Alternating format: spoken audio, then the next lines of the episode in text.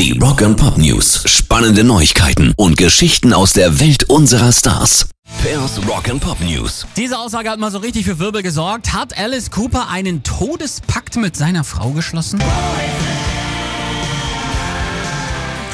Der Song passt mega, habe ich gerade erst gemerkt. Wenn es zu jemandem passt, dann natürlich zum Shockrocker höchstpersönlich. Am besten beide Kopf unter Guillotine. Aber ist alles Quatsch, sagt Alice. Der Reihe nach. Folgende Aussage von ihm hatte für starke Verwirrung gesorgt.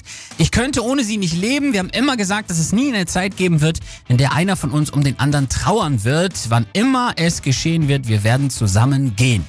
So, jetzt sah er sich zu einer, naja, nennen wir es mal Präzisierung gezwungen. Was ich gemeint habe ist, sollte einem von uns was zustoßen, werden wir höchstwahrscheinlich zu diesem Zeitpunkt zusammen sein, weil wir fast immer zusammen sind, zu Hause oder auf Tour. Aber keiner von uns hat einen Selbstmordpakt, wir haben einen Lebenspakt. Ah ja, wie immer das auch aussehen soll und was anderes ist. Aber gut, wir werden sehen. Rock and Pop News. Dass Facebook in Sachen Nacktheit ungefähr den Standard von 1840 hat, das wissen wir alle, aber es geschehen tatsächlich noch Zeichen und Wunder.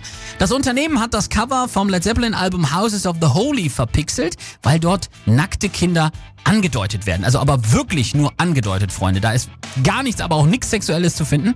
Und jetzt hat sogar Facebook, die mich mal für eine Woche gesperrt haben, weil ich Möpse neben einem Nazispruch gepostet habe, um klarzumachen, wie krank der Laden ist, dass er mich für Busen sperrt, aber der braune Mist bleiben darf. Jetzt hat Facebook tatsächlich das Artwork zugelassen wegen der kulturellen Bedeutung des Albums. Witzigerweise war der Titelsong Houses of the Holy gar nicht mit drauf. Der wurde erst bei Physical Graffiti nachgereicht. Pairs Rock and Pop News.